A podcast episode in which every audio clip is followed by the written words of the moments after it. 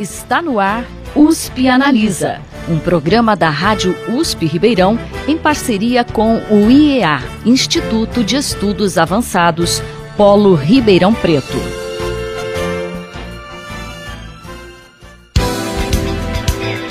Bom dia, ouvintes da Rádio USP. USP Analisa de hoje discute a reforma política como alternativa para tirar o país desse atoleiro de imoralidade e corrupção que envolve políticos, partidos políticos e empresas. Operação Lava Jato no âmbito nacional e Operação Sevandija no âmbito municipal, entre outras investigações, revelam a promiscuidade nas relações entre políticos e empresários. As propinas dão as cartas na política a ponto de fazerem os políticos aprovarem leis e medidas provisórias que atendem a interesses próprios e que interferem diretamente na vida do cidadão. Por outro lado, o Brasil tem 37 partidos políticos e outros 28 estão na fila aguardando registro no Tribunal Superior Eleitoral. É mais do que evidente que o atual sistema político está esgotado, falido. E até que ponto a reforma política é a resposta que o país espera? Em que medida essa reforma política deve acontecer? Quem vai responder a essas e outras perguntas é o professor de Direito Nono Coelho, da Faculdade de Direito da USP de Ribeirão Preto, e o cientista político Igor Lorenzato, do Instituto de Proposta Liberal ProLiber. USP Analisa.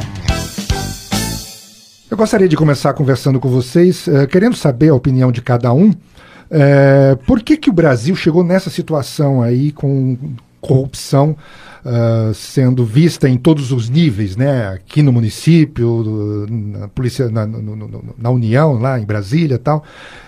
Por que, que chegamos nesse ponto? O que, que aconteceu? Quem começa? Professor Nuno, Igor? Posso começar? Vamos lá. Por favor. Muito bem.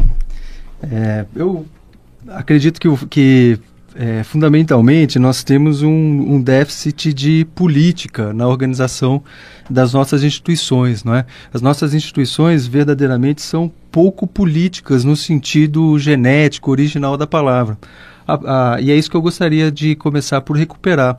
O que, que significa a invenção da política como uma forma de, de convivência?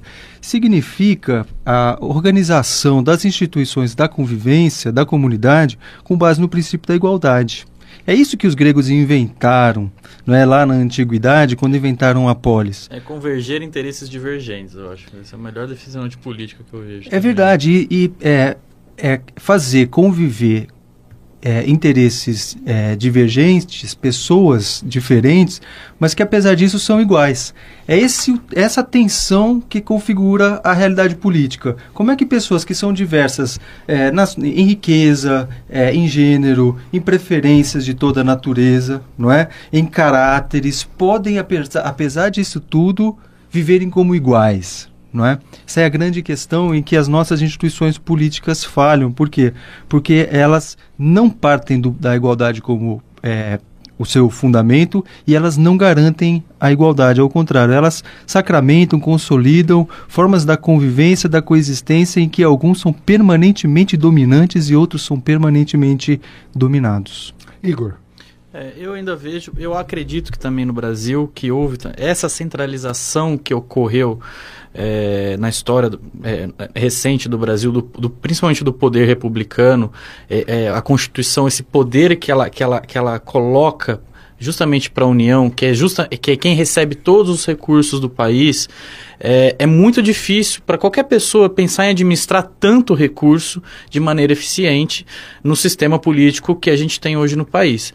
É, é basta ver também, que eu sempre, eu sempre falo isso, muito da corrupção que a gente tem hoje não é que parte só dos políticos, só é, é, desse ambiente, mas se você pegar as licitações, que de cada 10 casos de corrupção, 8, 7, 8 estão envolvendo, estão envolvendo casos de licitação, é, é, é, é, um sistema que eu acho que a gente tem que mudar e, e, e, e vem de, de, um, de, um, longo processo histórico essa construção, aí, desde 93, de quando o Fernando Henrique é, Cardoso assinou a lei. Agora, em que medida uma reforma política pode melhorar ou mudar essa configuração que nós temos aí de tanta corrupção, tudo tal, e melhorar a situação do país? Bem, Falar em política é falar permanentemente em reforma, porque uma das características da vida política é a consciência de que as instituições elas são Dinâmicas. falíveis, é, que nós é, lidamos com uma dinâmica é, de alteração que precisa ser enfrentada de modo muito franco. Não é uma novidade, não é? nós não temos agora que reformar é, a, a, as instituições políticas para atingir, para diminuir a corrupção. O problema da corrupção, da, do desvirtuamento da natureza política das instituições, é um problema que, é, com o que a civilização é, convive desde quando a polis foi inventada.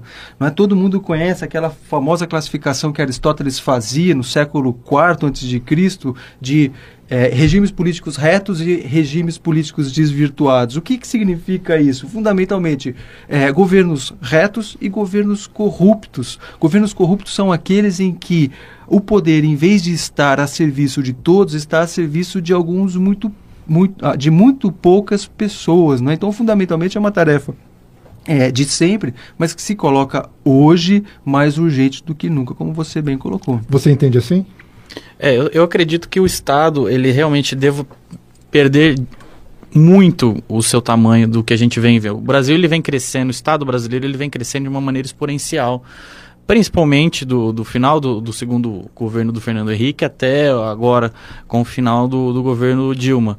É, e é o que eu falo, é muito difícil você ter uma administração eficiente, porque quando a gente fala de um Estado menor, aí as pessoas vêm e falam assim, ah, um Estado microscópico vai deixar de olhar para vários setores da sociedade.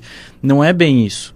Né? O que a gente fala assim, eficiência, diminuir o Estado, mas com eficiência. Se a gente não adianta só diminuir por diminuir, né? A gente tem que observar aquilo que a gente pode diminuir, né? Mas tentar manter o máximo possível de qualidade no serviço. Né? É o que a gente sempre. O, o, o, poder público ele não tem que ser cabide de emprego, ele não tem que ser, igual a gente vê também aqui hoje no cenário municipal, várias pessoas tendo que. É, é, se, se, entrando dentro da, da administração municipal via outras empresas.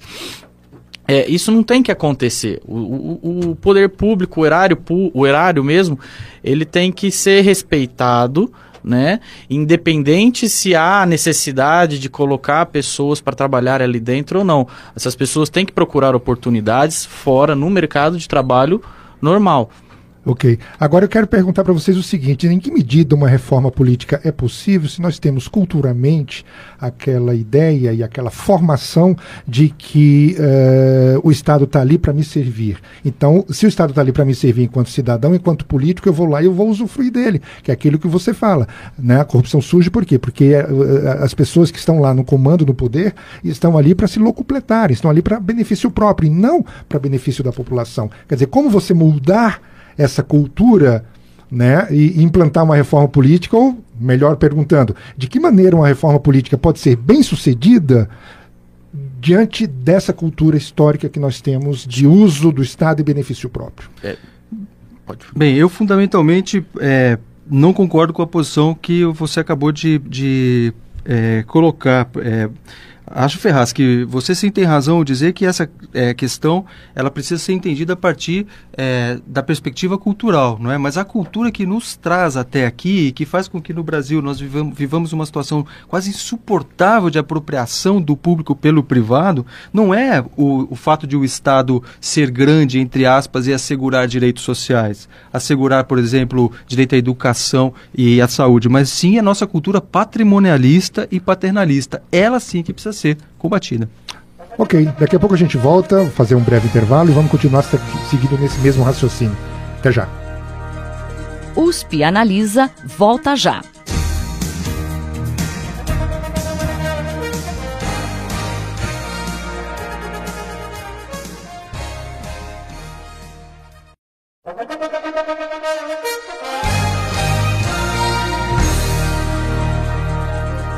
USP Analisa está de volta.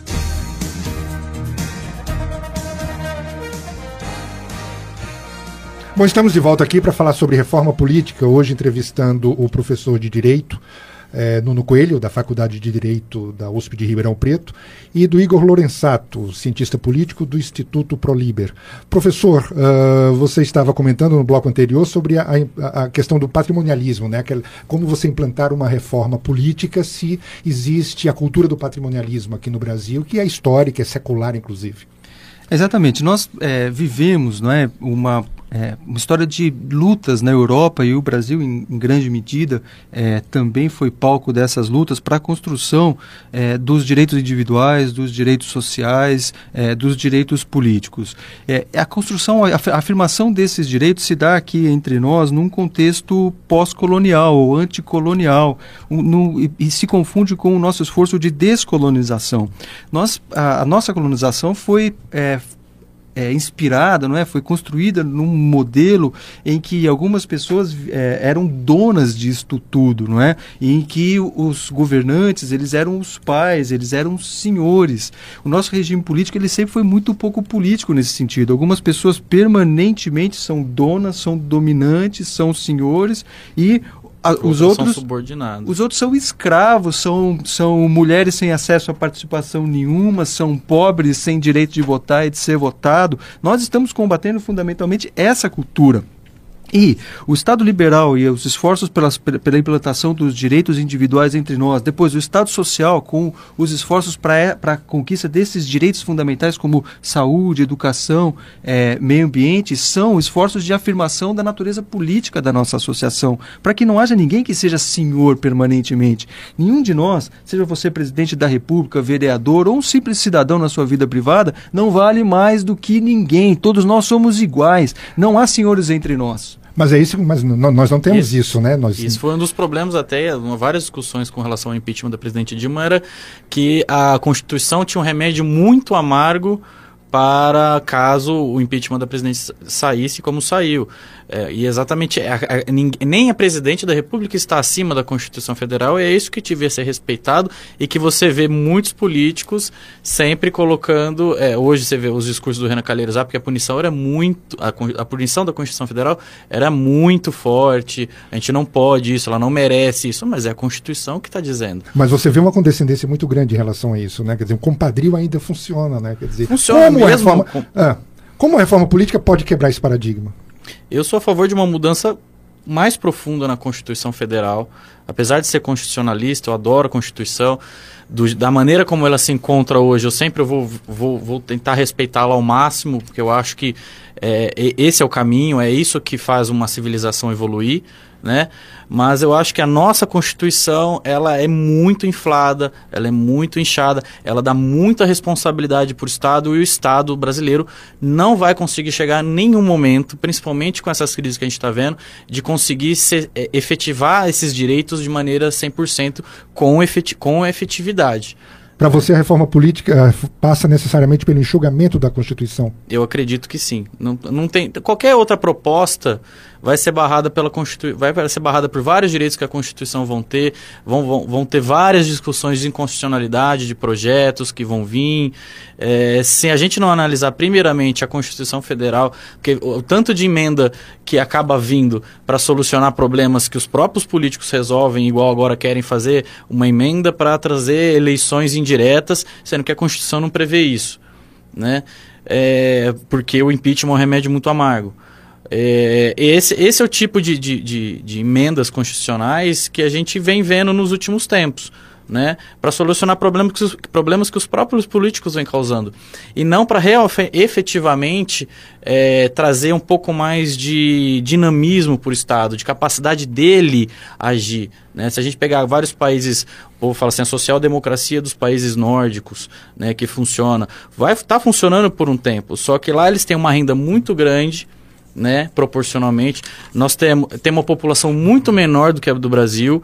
É, eles já estavam numa fase em que as desigualdades eram menores de muito diferente do Brasil. Então não dá para fazer um Ctrl C, Ctrl V da social-democracia de lá para a social-democracia daqui, assim como também não dá para trazer propostas liberais de países que funcionam para cá, sem fazer todo um, uma análise é, do que cabe do que não cabe aqui, de acordo com o que a sociedade é, é, é, pensa hoje em dia, né?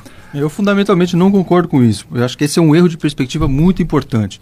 Vejo, é, dizer que a culpa da corrupção é do Estado Social é ignorar efetivamente o que se passa nesse país. Vejo, é, diminuir o Estado Social não é, traz para nós nenhuma garantia de diminuição da corrupção, traz garantia de diminuição de direitos. E eu pergunto, quais são os direitos que nós vamos tirar? Nós vamos tirar, por exemplo, o direito à educação? Nós vamos tirar o direito às creches, nós vamos tirar o direito dos consumidores, nós vamos tirar o direito, o direito ao meio ambiente equilibrado, nós vamos tirar o direito à saúde das pessoas. Quando a gente fala em diminuir o Estado, e esse Estado que é grande, porque e, que precisa contratar muita gente, etc. Do estado, do, do, correntes do liberalismo, eles defendem as questões sociais do cidadão. Mas, por exemplo, sim, mas que tem que, vários direitos que devem ser asseguradas por quem? Vi, vários o Estado, direitos o da Estado Constituição são direitos. Exato, exatamente. Assegurando, assegurando saúde, assegurando educação, assegurando infraestrutura. Muito bem. Então bem. nós já não estamos mais no marco do Estado liberal. Sim, Nós já estamos no marco do Estado social. E o Estado social. Mas, só que o Estado Bom. social mesmo coloca vários direitos indisponíveis ao, pró ao próprio indivíduo. E isso é uma coisa que é inconcebível no, no, meu ponto de vista, né? A gente não consegue, eu não consigo fazer um acordo, eu que tenho uma, uma, uma uma eu, eu, eu, que consigo enxergar melhor a situação com o meu empregador, eu não posso fazer um acordo com ele, eu não posso, a, a, partir desse momento, eu não posso bater 59 minutos de horário de almoço por três vezes que eu levo uma suspensão do trabalho. Por quê? Porque a CLT proíbe que eu faça 59 minutos de almoço. É, o, o detalhe que você é, dá. E aí, se eu for, ó, eu acho, se eu for gente, na boa, na boa é. ó, eu acho que a gente está desvirtuando um pouco a questão da, da, reforma política, que é o foco do assunto. É, eu exatamente. Acho, eu acho que Estado Social, Estado Liberal, dá, dá pano para manga para a gente fazer 525 programas para frente. Vamos voltar um pouco para nossa reforma política? Eu queria saber, do seu ponto de vista, o que que na reforma política, quais os aspectos que precisam ser modificados e atacados de frente? Bem, em primeiro lugar, lugar, de modo sistêmico, a gente precisa aprofundar, radicalizar o nosso compromisso com o princípio republicano que o Igor há pouco disse. Nossa, o que, que ele significa? O Estado é público, a escola pública é pública, o posto de saúde, o hospital é público. E o vereador não pode ter uma vaga na escola. O vereador Sim, não pode ser dono de escolas públicas, como muitas vezes acontece no nosso e em outros municípios. O vereador ou o político, ou quem quer que seja, que tenha poder, não pode definir quem é que tem o direito de ser internado, não é quem é que vai ter acesso a um remédio. Até para Se... referendar o que o senhor está dizendo, professor, que eu falo, ah, tem uma cultura no país hoje de que aquilo que é público é de ninguém.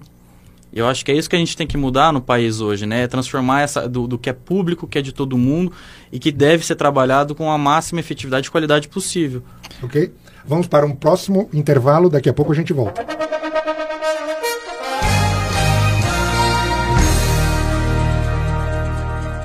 USP Analisa volta já.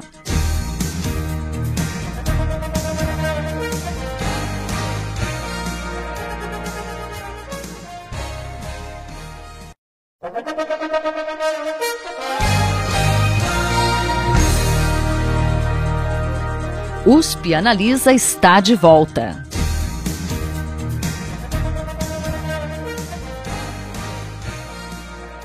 Voltamos para o nosso terceiro e último bloco do programa que fala sobre reforma política, com o professor Nuno Coelho, da Faculdade de Direito da USP de Ribeirão Preto, e com o Igor Lorenzato, cientista político do Instituto ProLiber. Professor, você estava falando sobre os, os principais aspectos da reforma política Exato. que você Em primeiro lugar, do ponto de vista cultural, nós precisamos radicalizar o princípio republicano, que significa as pessoas devem ser todas tratadas como iguais. Você falava há pouco, Igor, da, do, do impeachment da presidente Dilma. Essas investigações foram muito importantes em termos de transparência, não é? Mas elas não avançaram em relação a muitos outros setores da elite política. O PSDB não foi investigado devidamente, o PMDB não foi investigado, o PR não foi investigado. Esses caras te, é, são iguais, são é, portanto, tão passíveis de punição quanto os caras do PT. Eles eram se parte nós, do mesmo esquema. Se nós vivemos num, num partido, numa, é, num país republicano, a lei tem que valer para todas as pessoas. O STF que o diga, né?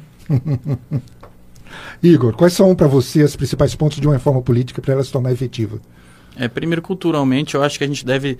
É, é, isso que o professor também falou nesse momento. Eu acho que é, é, é trazer esse sentimento e, e, essa ideia do que é a República novamente. É, a República, eu, eu, sempre falo, parece um pouco de provocação, mas a República é sempre mais importante do que a gente fala assim, a democracia em si. Porque a democracia é o meio pelo qual as pessoas podem entrar na administração pública para cuidar daquilo que é de todos. Né?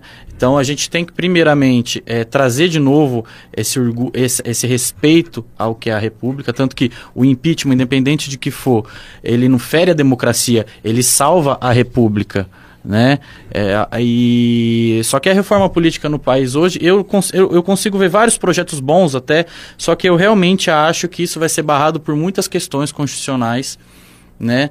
E se não der uma olhada, primeiramente, na Constituição em muitos aspectos dela, eu acredito que a reforma política realmente não tenha como sair da maneira como a sociedade no geral quer. Ok. Eu quero aproveitar aqui, já que você falou dessa, dessa questão de, de, de, de Constituição, uh, citar que a Comissão de Constituição e Justiça, a gente sabe que aprovou há poucos dias no Senado, uma proposta né, de, de, de um princípio de, de reforma política em que fala que as, os partidos eh, terão funcionamento parlamentar com acesso ao fundo partidário e ao tempo de rádio e TV se tiverem, a partir das eleições de 2018, um mínimo de 2% dos votos válidos em todo o país, que devem estar distribuídos em pelo menos 14 estados e com percentual mínimo também de 2% em cada um desses estados estados. Isso já foi aprovado na Comissão de Constituição e Justiça, vai para o plenário. Está indo para o plenário. O que, é que, vocês acham? Isso aí é um ponto de partida para a gente tentar acabar com um pouco dessa proliferação de partidos? A gente sabe que existem 35 partidos aprovados, né, legalmente funcionando, segundo o Tribunal Superior Eleitoral. Existem mais 28 partidos na lista de espera, na fila de espera ali para serem aprovados. Ou seja, 35 é, com 28 dá 63 partidos. Quer dizer, onde nós vamos parar se não houver uma, uma cláusula de, de retalho que não Exatamente. leva a lugar nenhum que, é que você acha, professor? Bem, diz, é, com certeza o ponto de partida para é, reconstruir a democracia brasileira é reconstruir o direito partidário, o regime partidário. Por quê? Porque ele é o maior inimigo da democracia. Nenhum partido brasileiro hoje funciona de modo democrático. Todos os partidos têm donos. Se você pensa que 35 partidos são muitos, não é? é veja que, de que, que nós estamos falando. Em cada estado da federação existem até 35 caras os donos desses partidos que definem quem é que pode ser candidato a é, prefeito, por exemplo, em todos os municípios daquele estado. Por quê? Porque a, executiva estadual, o diretório estadual, ele simplesmente manda nos municipais e desconstitui quando quer e faz os acordos que quer, vendendo, trocando, enfim, fazendo todas as barganhas a que nós estamos infelizmente acostumados. Essa questão que você coloca da cláusula de barreira, ela é, não resolve nada se nós não tivermos a a, a, democratização dos partidos, ou seja, se os partidos não forem obrigados a funcionar de acordo com regras democráticas, se as pessoas que estão na base dos partidos, que estão nos municípios, nos diretórios das zonas, nos bairros, não tiverem o direito de defender as suas posições, essas posições serem respeitadas, porque aí os partidos vão se tornar de novo canais da opinião. Os partidos foram inventados para isso. Eles recolhem lá da base social as opiniões, as pessoas que são direita, de esquerda, que são pró-verde é, é, ou, ou, o que seja, veiculam e organizam pelos partidos as suas opiniões. Os nossos partidos hoje não, eles não representam absolutamente opinião nenhuma. Eles são balcão, balcão de negócio quase sempre a serviço de algumas famílias, algumas é, oligarquias regionais que comandam. Antes de passar a palavra para o Igor, só quero referendar, reforçar isso aí. É, basta a gente olhar as propagandas políticas eleitorais e basta a gente pegar o escopo central de cada um do, dos programas de cada um do partido. Você lê um, você lê todos, praticamente. Você olha o programa eleitoral, se tirar, se tirar o partido do candidato, ele serve para todos os outros candidatos não. e todos os outros partidos. Porque a linguagem é a mesma, o discurso é o mesmo. Quer dizer, não existe nos partidos a questão da ideologia como força motriz daquele partido. Existe o interesse, existe a questão financeira, uhum. os conchavos. É como eu entendo você, Igor. É, não. Com relação a partidos também, eu acho que o Brasil tem um excesso de partidos muito grande, tanto que se você pegar os Estados Unidos, que é um outro sistema presidencialista, eu não vou dizer que funciona plenamente 100%, mas funciona bem melhor do que a gente vê hoje aqui, é, justamente querendo ou não, é porque o, o, é o que o professor falou, se lá não tem tanto balcão de negócios quanto aqui. Né? São dois blocos partidários. É, o presidente ele sempre tem uma dificuldade lógica para aprovar as suas ideias lá, porque tem sempre um bloco que está fortemente contra ou fortemente a favor. E aqui a gente tem que conviver com essa, essa, essa é, esse sistema de coligações é, que uma hora se perde, uma hora se ganha, amanhã esse partido não está com você, amanhã outro, outro partido entra, não tem, não defendem valores nenhum, simplesmente estão ali para defender valores de negócio.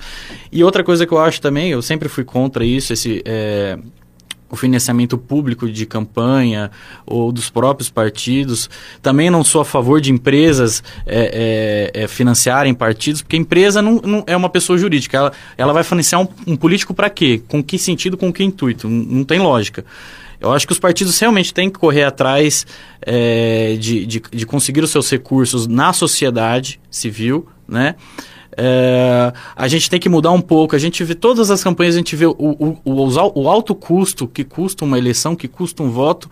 E isso, mas isso vem também de uma época que era muito difícil ter acesso às pessoas, né? Era TV, você tinha que ir de casa em casa, literalmente, pegar panfleto. Hoje a gente tem um panorama, eu acho, acredito, é, mais dinâmico, social. A gente tem redes sociais, é muito mais fácil as pessoas saberem o que está acontecendo, saberem as posições dos candidatos. A gente tem que mudar também essa ideia de, de do do, alto valor que é feito na, nas campanhas políticas e, e, e, através disso também que eu acho que, que acaba é, é, sendo, a gente consegue enxergar é, um desvio, uma corrupção é, é, é evidente, mais evidente.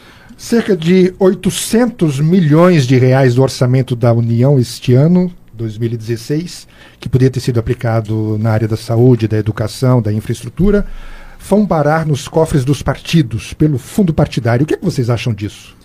Bem, eu sou a favor de, de financiamento público, sim, das eleições e dos partidos, é, combinado com a contribuição dos indivíduos, não é vedado completamente a participação das empresas, porque as empresas só participam para, para é, é, obter lucro, Óbvio. porque fazer campanha, apesar de tudo, é muito caro e, as, e, os partidos e candidatos não têm como veicular suas opiniões, não tem como se fazer sequer conhecidos se eles não tiverem dinheiro para propaganda de televisão, que é o mais caro, é, mesmo mídias sociais e etc. Ok, você, Igor, rapidamente. Não, eu só termino falando que o, o meu, o, o meu ponto de vista com relação ao financiamento público é só porque é, eu não acredito que, pessoa, que, como ele vem de toda a, a, arrecadação de todas as pessoas no país, eu acho assim, por exemplo, tem várias pessoas que não se sentem confortáveis em saber que o dinheiro que saiu dela está financiando outras ideias, outros grupos políticos. E os grupos eu, políticos majoritários, né? Sim, eu, por isso que eu acredito só que é, é, é difícil, é, é, é uma mudança difícil, mas eu acredito que os partidos realmente devem buscar seu apoio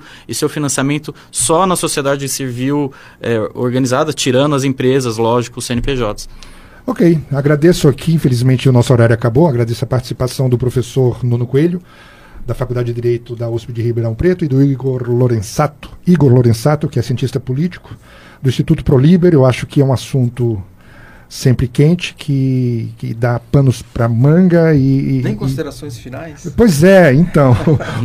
o, o, João já está aqui mandando acabar com o programa. Que é eu o... também sou contra a reeleição, acho que acabar com a reeleição é muito importante. É isso, eu também sou. Aí, bacana. Obrigado a todos os ouvintes, até a próxima. Você ouviu USP Analisa, um programa da Rádio USP Ribeirão em parceria com o IEA, Instituto de Estudos Avançados Polo Ribeirão Preto. Apresentação: Ferraz Júnior. Produção do Serviço de Comunicação Social da USP e do IEA.